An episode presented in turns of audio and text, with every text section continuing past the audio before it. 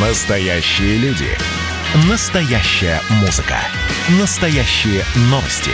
Радио «Комсомольская правда». Радио про настоящее. 97,2 FM. эм. По сути дела, Николай Стариков. И Владимир Варсобин. Здравствуйте, господа отдыхающие. Здравствуйте, Николай Стариков. Я бы сказал по-другому. Здравствуйте, товарищи отдыхающие. Здравствуйте, господин Варсобин. Да. А, Ну э, что ж, даже в эти праздничные дни нам не уйти от э, э, внешнеполитических событий. Она у нас самая которое нас всех мучает, я имею в виду мучает наше государство, одно – это маленькая Чехия. И первой темой нашей передачи будет она, Николай так решил. Э, Значит, в Чехии из-за спора э, по поводу этих взрывов, э, как известно, наши доблестные, как обвиняют нас Запад, Петров и Баширов взорвали и склад оружейный в Рбетице, в Рбетице, очень тяжело назвать это местность в Чехии. Чехия провела расследование, и глава Минюста э, произнесла крамолу. Она заявила, что есть несколько версий событий, а не одна версия, которую сейчас раскручивает Чехия. Она, напоминаю, обвиняет во всем Россию. Э, Но при этом, кстати говоря, вот эта глава Минюста Чехии, которую пригрозили уволить, поменяла свою точку зрения сразу после общения с премьером. И лишь, лишь часть парламентариев все-таки упрямо заставляют ее уйти с поста. Николай, ваш комментарий. Но вот вы сейчас сказали, что сложно русскому человеку прочитать название чешского местечка. Это действительно так. Вот отсутствие гласных, оно затрудняет. Но мне кажется, все-таки прочитать название этого места все-таки, наверное, проще, чем осуществить какую-то диверсию, в которой пытаются обвинить Россию. Иначе получается наоборот.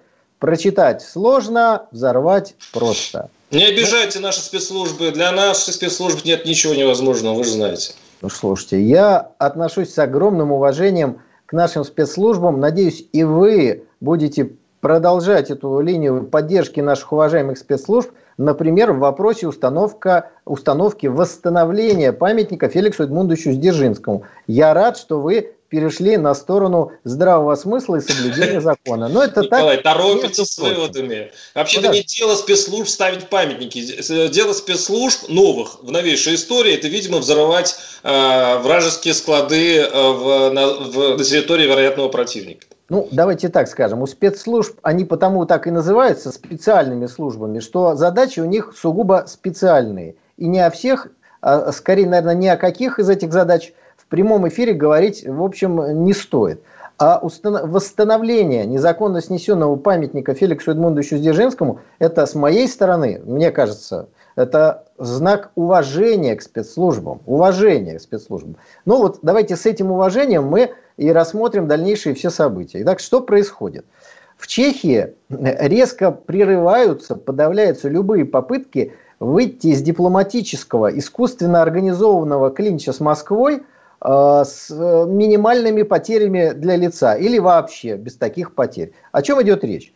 Когда Чехия выслала 18 российских дипломатов, ну, по сути, это дипломатическое хамство. Иначе назвать нельзя. Ни одно уважающее себя государство не может позволить ситуацию, когда такими массовыми высылками занимаются, ну, давайте не обижая Чехию, скажем, э, державы не первого порядка. Николай, А- половина, чуть ли не половина, ну, часть э, Западной Европы так, также в солидарности с Чехией выслали э, российских дипломатов. Поэтому Да, но они слово ни, одна тут Подождите. не подходит. Подождите, Владимир. Вы знаете, есть большая разница. Выслать 18 человек или выслать одного дипломата. Вот один-два дипломата – это ну, обычная история. Здесь особо обижаться-то и не на что. Выслал в ответ одного-двух, ну и все, как говорится, все при своих. Здесь же ситуация дошла до того, что чехи продолжили всю эту конфронтацию, э, фактически делают наше посольство в Чехии мало работоспособным и дальше продолжают двигаться в деле обвинения России, не имея на это никаких доказательств. Выступает президент Чехии Мило, Милош Земан и говорит, подождите, до сих пор не было никаких доказательств причастности России вот к событиям там семилетней давности. Теперь руководитель Минюста Чехии выступает и говорит, что вообще-то не одна версия есть, как говорят некоторые чешские политики, как премьер говорит, а несколько. И только она встречается с премьером, как она э, со своей точки зрения соскальзывает. Прям как э, русалка в известном нашем российском э, мультфильме. Значит, она говорила совсем недавно, что у нее есть несколько версий. После встречи с премьером, что несколько версий это российская, российская и еще раз российская. То есть вы не великий, вы величайший, она только в этом смысле может спорить с чешским премьером. На самом деле – Чехия продолжает дипломатическое столкновение с Россией, потому что мячик, который подал Милош Земан, который пытал, пыталась подать премьеру руководитель Минюста, никто не принимает и начинает бить ей ракеткой по голове фактически. Ведь что предлагалось? Смотрите, если нет доказательств, может быть, решение о высылке было принято как-то не своевременно, может быть, кто-то ошибся. И это кто-то, например, руководитель какого-нибудь отдела чешских мощных спецслужб, который перепил пиво и, значит, выдал желаемое за действительное. И тогда вроде можно вернуть дипломатов, нормализовать отношения с Россией и выйти из этого клинча. Николай, Николай, подождите, Николай, вот вы э, перепрыгиваете э, все время через одну деталь, которая, вот вы сразу говорите, нет доказательств. А даже вот история с этой Бенишевой э, имеет одну деталь. Э, дело в том, что после разговора, когда он поменял решение, э, Гамачик, я так понимаю, это кто у нас, премьер, да? Нет, это вице-премьер и глава МВД, заявил, в чем, почему она как бы заявила, как по его мнению, ошибочно. Он отметил, что, делая свое заявление, Башинова не располагала необходимой информацией, так как не получала от спецслужб подробных отчетов. А, действительно, доказательства напрямую сейчас СМИ и России не предъявлены, но есть какие-то спецотчеты спецслужб, которые как версия ознакомили главу Минюста, и она поменяла свое решение. Ну, я понимаю, что это выглядит, э, знаю вообще политиков, несколько иронично, но опять-таки, вы можете себе представить вариант, что у нас под Москвой взорвался склад. Нет, и не наши... могу. у нас склады Нет, не взрывают. Николай, сейчас вы будете рвать рубаху и говорить, что у нас самые лучшие спецслужбы в мире, которые бы никогда не допустили это. Я понимаю, что хотите сказать. Но э, вот представьте, гипотетически. Так э, и э, наша спецслужба, которая тоже не объявляет все, что знают, заподозривают э, определенное посольство, которое э, очень многочисленное и раньше занималось достаточно враждебной деятельностью в отношении нашего государства.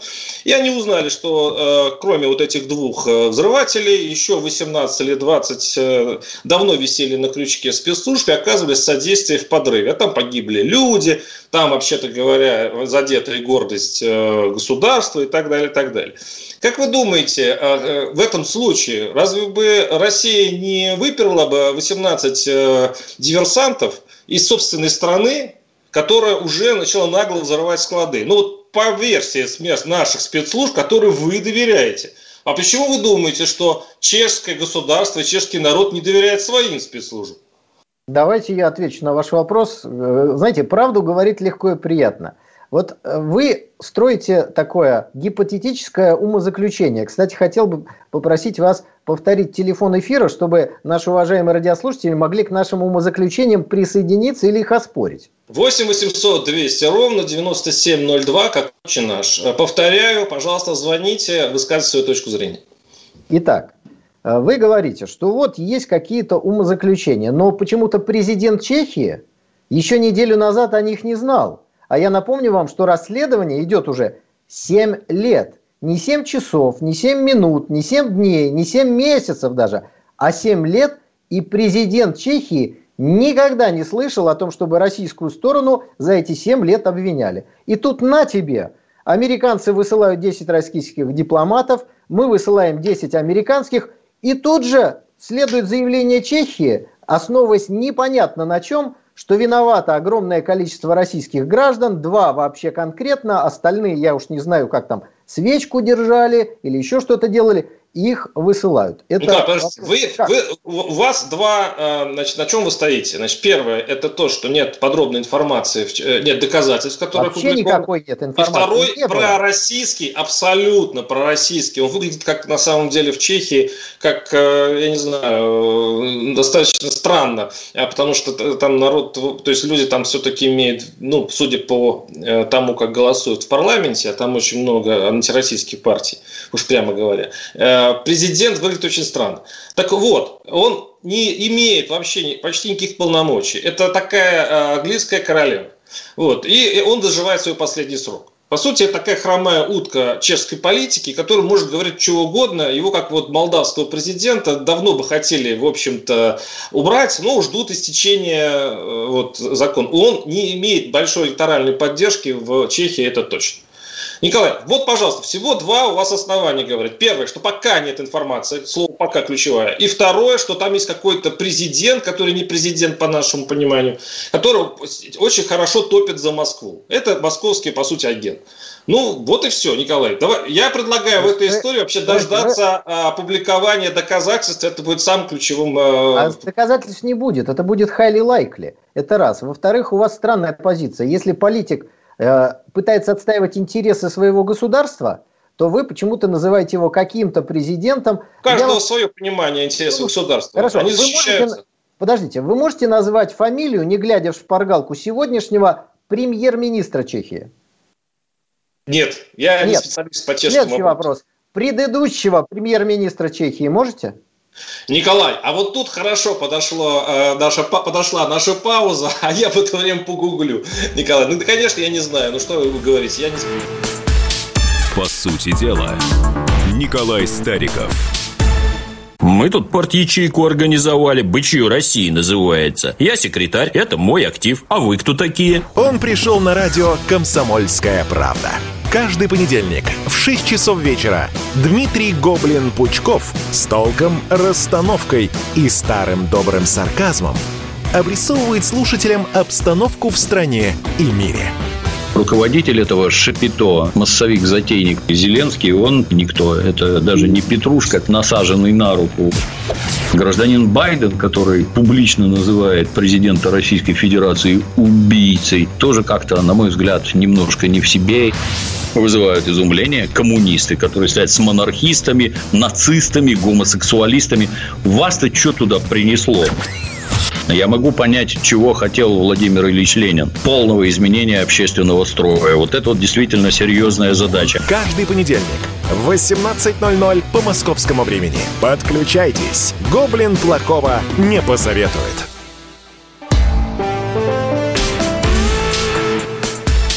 По сути дела, Николай Стариков – да, Николай, завершайте экзамен по знанию чешской политики. Продолжайте Нет, свою мысль. Мы не будем мучить наших уважаемых радиослушателей ни чешскими фамилиями, ни чешскими названиями. Я всего лишь попросил вас назвать действующего предыдущего премьера для того, чтобы показать, что они меняются, а вы этого даже не замечаете. А президент в Чехии вам известен, и несколько сроков он находится на своем посту. Это первое. Второе. Тот премьер, который сегодня руководит страной, он когда-то пришел к власти как оппозиция, ругал их э, неправильную внешнюю политику. Когда пришел, стал у власти, повторяет ровно то же самое. То есть по щелчку из Вашингтона портит отношения. Но я знаю, что у нас с вами есть звонки, поэтому давайте узнаем мнение наших уважаемых радиослушателей. Николай, я сейчас, да, я сейчас дам слово нашему слушателю. Я просто вспомнил, что в Чехии есть пророссийские партии. Э, они э, вот будут сейчас парламентские выборы, они имеют хорошие шансы, кстати говоря, пройти в парламент. И я не думаю, что какой-то щелчок пальцев э, заставит, допустим, ну, достаточно тепло относящихся к России политику поменять свое решение. Здесь просто идет речь о том, что это парламентская страна, страна, в которой очень сильно влияет общественное мнение. И очень тяжело после взрыва а, завода, и когда установлены, ну, предположительно виновные, каким-то э, каким образом игнорировать. Владимир, 7 лет ничего не говорили, 7 лет молчали. И вдруг, ровно тогда, когда нужно было... Я вам объясняю, начали обвинять. Я, вам объясняю, как работает политический мозг. Они сильно приспосабливаются к избирателю. Вы тогда в этом случае ругаете избирателя, а не политиков. Вы сразу очень хороший вариант. Это Вашингтон. И никто не смотрит внутреннюю кухню. Померьте социологические опросы сейчас в Чехии по поводу отношений к России после вот того, что было объявлено. Там любой политик перевернется, чтобы потом выбрать, выиграть выборы. Тут не нужны щелчки пальцев. 8 800 200 ровно 9702. Андрей из Краснодара. Андрей, слушаем вас. Здравствуйте. Добрый день. Политики они такие, они чутко реагируют на обстановку. Я так думаю, что не обязательно связывать те же взрывы и ту же историю со Скрипалями, связывать с интересами российского государства. У нас есть очень серьезные, очень большие люди, которые вполне могут отстаивать свои интересы при помощи каких-то людей из спецслужб. И тот же самый Скрипаль, наверняка у него была куча личных врагов, могли и его... И опять же таки есть черный рынок торговли оружием, где жесткая конкуренция. Понятно. Ну и, возможно, взрывы на складу были примерно такая же. То есть там не российские спецслужбы, а разборки там как это называется, хозяйствующих, субъ... хозяйствующих субъектов. Нет, ну взрыв на э, складе, которым хранится черт знает что, включая запрещенные противопехотные мины, он может быть чем угодно, так сказать, вызван халатностью, конкурирующей фирмой, бандитскими разборками, чем угодно. Это раз. Но в российской политике такого бардака в этом смысле нет. Внешняя политика – это прерогатива президента. Руководство спецслужбами – это прерогатива президента.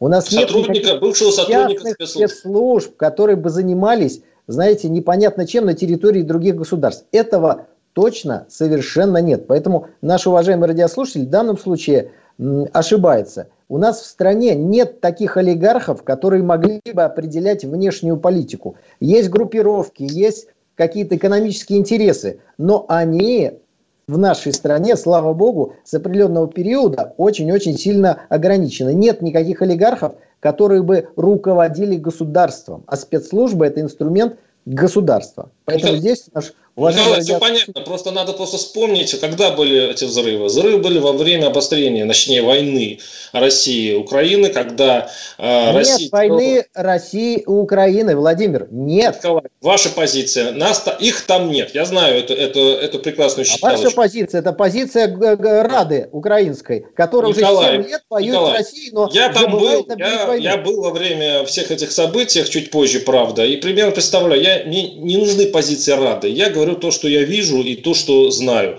Так вот, именно в этот момент были взорваны эти склады, с которых должны были поставлять вооружение, кстати, и грузинам тоже. И взрывы были по времени. В общем-то, понятно. То есть э, нет Владимир, доказательств, но заинтересант известен. Вот вы представьте, 14 год, напряженность на, на Украине. Э, что-то происходит на складе вооружения, который, как как-то странно имеет отношение к Украине и к запрещенной в России ИГИЛ. Вот если бы в 2014 году это озвучили, в 2015 мы могли бы как-то серьезно относиться к этой версии. Но сейчас 21 год. Вы не понимаете, что это как фокусник кролика вытаскивает из шляпы. Он заранее его туда положил, в эту Дождемся шляпу. Дождемся доказательств. Николай, ну, я думаю, что это примерно как помните историю с Сочи. Да? Мы долго кричали, что доказательств нет. Когда их предъявили, мы теперь, э, ну как бы сказать, конечно, тоже кричим, но теперь спокойно принимаем санкции. Наша сборная едет без флага. Давайте послушаем очень много звонков. 8 800 200 ровно 9702. Алексей из Краснодарского края. Здравствуйте, Алексей. Здравствуйте. Владимир, Скажите, пожалуйста, а можно ли рассматривать действия Чехии в отношении России сегодня как элемент, некоторый элемент еврофашизма? О, Господи. ну, сейчас мы с вами заблудимся в терминологии. Что такое еврофашизм, я не очень а понимаю. Николай, хотите, я просто не могу ответить на вопрос, который я не понимаю. Николай, вы понимаете вопрос? Ну, я могу ответить на вопрос, но мне как не, неловко за вас отвечать на ваши вопросы. Ну, если вы знаете понятие еврофашизм. Чехия ну, занимается знаете. сейчас э, чего изволите в дипломатической сфере. Вот, собственно говоря, чем занимается Чехия. Э, и это очень, к сожалению, вредит нашим отношениям, завело их в тупик. Еще хотел один момент прокомментировать. Что замучили, извините, знаете, вот мне нравится, когда возьмут какое-нибудь слово и начинают с ним бегать. Э, со временем это слово меняет даже свое понятие. Фашизм это, итальян, это итальянский э, национализм, доведенный до, до своего края Муссолини. Да? Потом это перекочевало на фашизм немецкий, ну, в смысле, национализм немецкий. Потом она у нас в наше время превратилась в столько многозначительных э, жупелов, в которые все бегают. Я боюсь просто, что слово фашизм скоро, скоро вообще потеряет свое, свое истинное значение, и все будут потом искать в словарях, что же это такое ребят, ну можно, можно как-то вот э, свои мысли обрекать ну, в более понятную форму. Хорошо, Данил. Владимир, э, после вашего крика души небольшая заметка, и можем опять принять звонок. Смотрите, да. предыдущий, не, не, э, вот тот, кто звонил до задавшего вам вопрос про еврофашизм, сказал одну вещь важную. Он сказал следующее. Политики реагируют на общественное мнение, и до этого вы выступали в этом вот смысле. Это сказал, да. Не так политики формируют общественное мнение. И поэтому скандал со Скрипалями, обвинения России нужны для того, чтобы сформировать антироссийское общественное мнение в Европе. Вот так сегодня работает западная машина пропаганды и западная машина политики. А теперь давайте перейдем к следующему звонку. Николай, я могу, хочу вас вернуть. Вы просто берете нашу пропаганду и думаете, что все точно так же устроено на Западе. Вы просто сейчас воюете с собственным колосом, который построили здесь за 20 лет. Да не так все там на самом деле прямо и дуболомно, как у нас. Вот нет такой оголтелого первого канала, который оболванивает э, значит, всю Европу, и все, значит, зомбированные смотрят это по вечерам, сидя, значит, за, за, за столом всей Владимир, семьей. Вы, Не вы так, там, там россыпь разных каналов, там россыпь всевозможных э, Они газет. говорят одно и то же. Николай, если правда одна, то ее трудно обойти даже заряженным э, пропагандистам европейским. Они имеют вкус. У нас не, мы вообще не знаем правды. У нас, у нас вообще правды нет. У нас есть тупо сладкая, вкусная пропаганда, которая заменяет у нас взгляд на мир. Николай, ну Давайте не вам ли вам звонок. это знать человеку из ящика? Пусть голос народа ответит вам. Есть у нас 8, еще звонки? 8 800 200 ровно 9702, не расслышал? Ха, из Хабаровска звонок. Константин, здравствуйте, слушай, здравствуйте. Здравствуйте. А, слышно меня? Да, да, вы в эфире. А, здравствуйте. Я хотел высказать свое мнение. Даже насчет доказательств и длительности следствия, там, вот эти 7 лет – я думаю, что против нас работает наша репутация. Мне вообще странно, что слово репутация не звучит в вашей передаче. Ну, не то чтобы странно, я себе это легко объясню. Но на Западе слово репутация имеет очень большое значение. И если человека в чем-то обвиняют, он краснеет и иногда стреляется. А у нас, если даже будет припер с доказательствами к стенке, говорят, ну там тоже так делают, нисколько не пытаясь даже оправдаться. У нас репутация в мире очень плохая. И получается, как в том анекдоте про зверей. А если что, будем бить по наглой рыжей морде. Вот мы та рыжая морда, похоже, в мире. Вот мое мнение. А, спасибо, жму вам руку, очень ну, хорошая. Э, это э, вот прям мои мысли. Да, слушаю вас. Ну, ваши мысли да. понятны. Это абсолютно. Я вот прям... так, э, спасибо, Павел. Вы продолжили ту мысль, которую я говорил до вашего звонка. О том, что то, что вы назвали репутацией, это и есть формирование общественного мнения искусственно. Вот вы сказали, у нас плохая репутация. Давайте разберемся, с какого момента. Я вам скажу, 2008 год нам пытались сформировать плохую репутацию, что якобы Россия напала на бедную Грузию. Потом сами европейцы признали, что это Грузия напала на Южную Осетию, убила наших миротворцев, и наши действия были вполне адекватны. Мы отстояли свою репутацию – на международном уровне. Но на уровне западного обывателя вот эта ложь ушла. Дальше дело Литвиненко, где Россия якобы отравила радиоактивными веществами. Но надо было госпиталь снести вместе со всеми врачами. Никто этого не сделал. Но в, на газетном уровне, на уровне обывателя осталась репутация России. Вот еще радиоактивными веществами якобы травит. И так далее, и тому подобное. Все это ложь.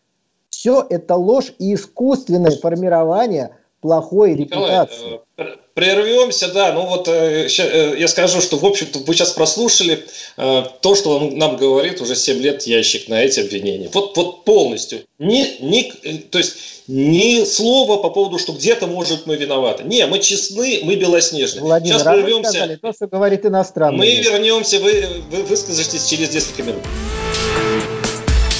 По сути дела, Николай Стариков. Занимательный факт про Надану Фридрихсон. Она лучше всех готовит человечество к непредвиденному. Суперлуния будет, друзья мои. Так что держим себя в руках, в штанах, в ботинках. Второй занимательный факт про Надану Фридрихсон. Она мастер репортажного жанра. Дмитрий Пучков на полном скаку тормозит оппозиционные движения в России. Каждый понедельник и вторник 6 часов вечера по московскому времени слушайте многогранную Надану Фридрихсон и ее звездных соведущих в прямом эфире. Вот мы дружной компашкой на радио «Комсомольская правда» будем для вас вещать.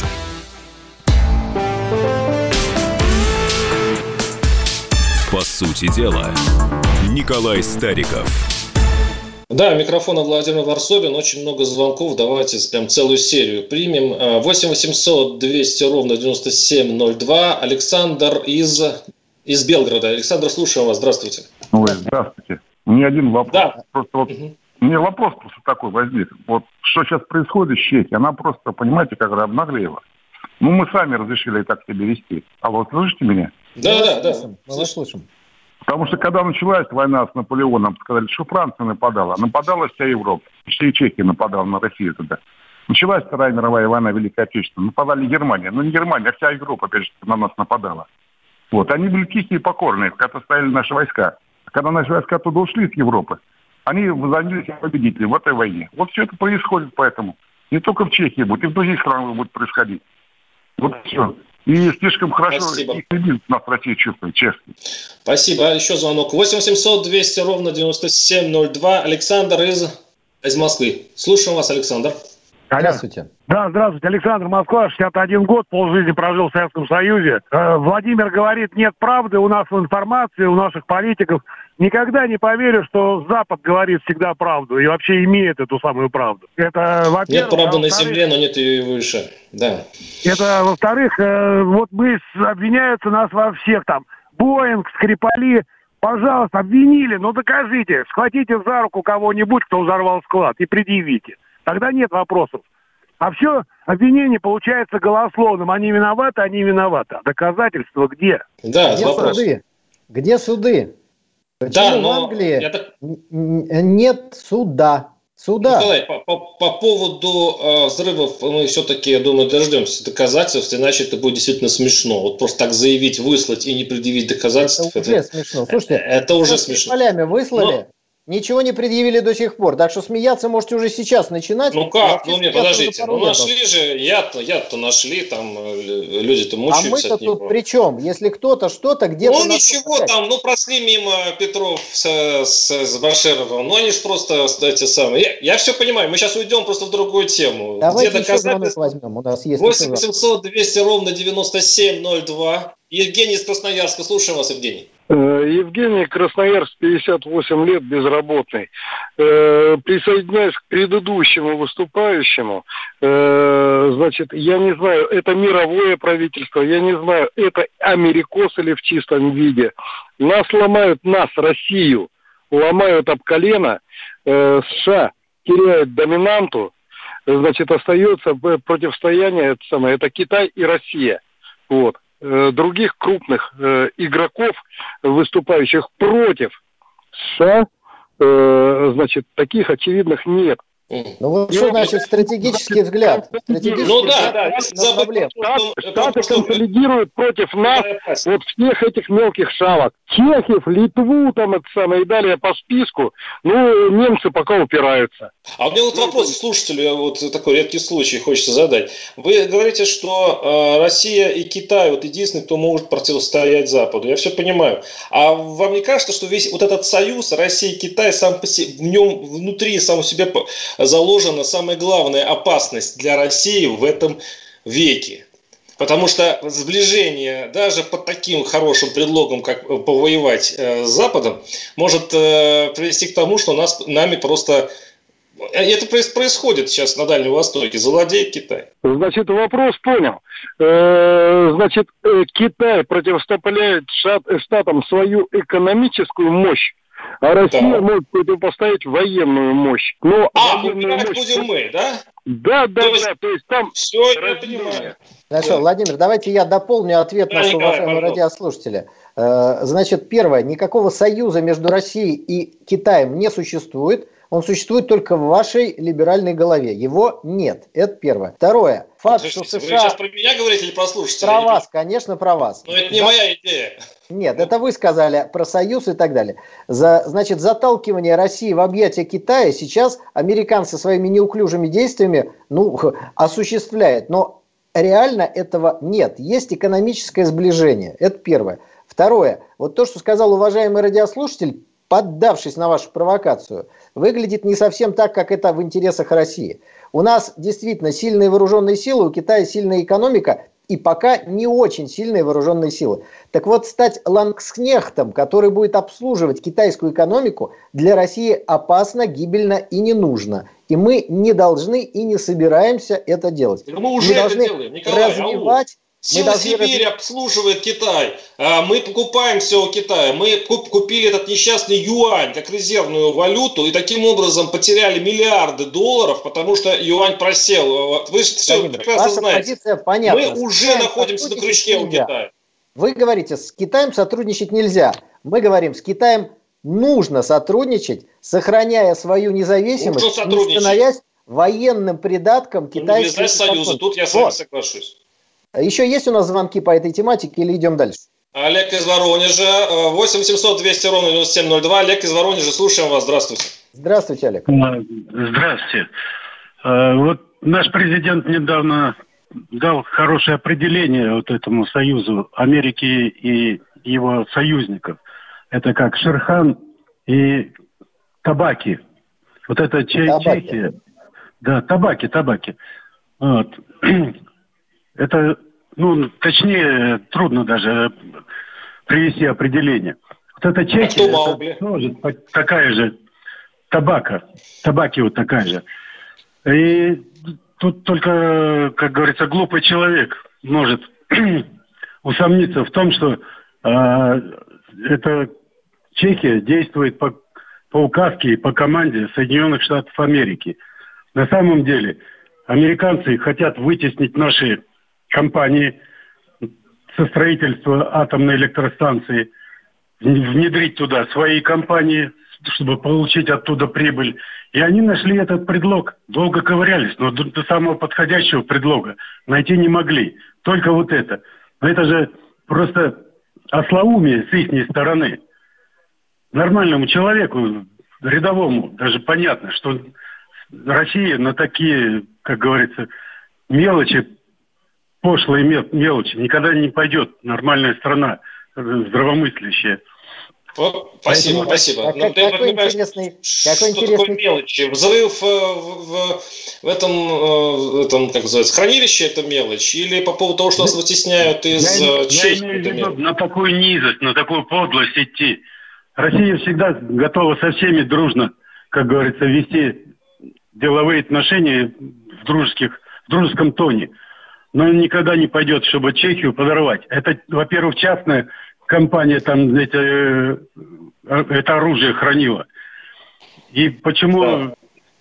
Спасибо, спасибо. Я вот на самом деле, я вас понимаю, я также очень хотел, чтобы так оно и было. Вот Это... если так и будет, вот если действительно Россия вот будет такой миролюбивой, и действительно, чтобы даже и подумать нельзя, привет репутации, да, вот про репутацию, кстати, хороший у нас слушатель вот, из давайте, Владимир, а Я только за, только за. Остановитесь, давайте про репутацию, про принципиальность государств. Пример из недавнего прошлого. В посольстве Саудовской Аравии в Турции расчленили журналиста. Это международный факт.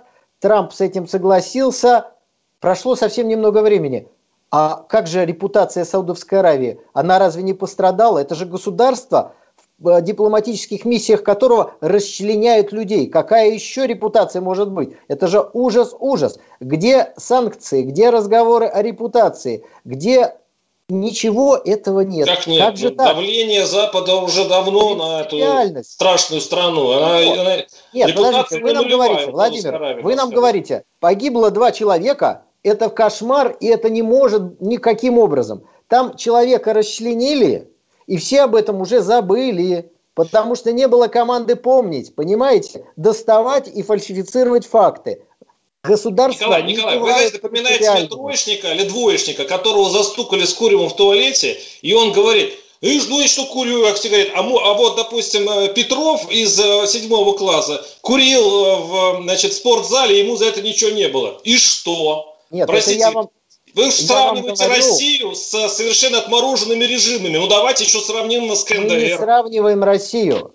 Россия великая, могучая и любимая. Мы вам показываем вместе с уважаемыми радиослушателями о том, что принципиальность западных политиков не стоит и ломаного гроша. И если в этом случае они из себя э, таких вот принципиальных создают, потому что им команда прошла, а в ситуации с Саудовской Аравией такой команды не было. Но я предлагаю от западноевропейских политиков – перейти к ситуации в Средней Азии. Николай, вот взорвут, если не дай бог. Кстати, наши слушатели пишут, э, недалеко от Москвы э, взорвался склад, но, правда, Россия не стала говорить, что, то есть нет такой информации, что это кто-то нас взорвал. Но если бы была бы такая информация, я представляю звонки наших слушателей, я просто вижу это, вот эту картину, где были просто, я думаю, реплики, чтобы взорвать к черту это посольство, выгнать всех и так далее. Вы сейчас просто переверните картинку назад. Вы Мы посмотрите глазами Чехов на всю эту историю. Мы не выдумываем обвинения в адрес других государств. Николай, не нужно. Обвинение еще не предъявлено. Обвинение будет еще предъявлено. И будем копаться в нем еще много лет. Я думаю, а что если... согласились. Я не согласился согласился. Я говорю, что если не будет обвинения, все это действительно выглядит смешно. Но, опять-таки, если не будет. А если будет, то ваши слова слишком... Э, вы слишком спешите. Давайте подождем. А мы подождем э, окончания следующей рекламы, а вернемся вам через несколько минут. По сути дела, Николай Стариков. Просыпайтесь, вставайте, люди православные! В эфире радио «Комсомольская правда». Я Сергей Мордан. Прогноз на 21 год вас не порадовал, я надеюсь. Конвойные в белых тулупах, лающие овчарки, прожектора шарят по белой пустыне. Давайте уже вот по-нашему, по-русски скажем. По Врагам и изменникам Родины нет и не будет пощады. Руки прочь от Егоды. У него нашли огромный дилдо в шкафу. А вообще он отмазывал заключенных и пил с ними коньяк. Каждое утро в 8 часов по Москве публицист Сергей Мардан заряжает адреналином на весь день. Мне кажется, это прекрасно.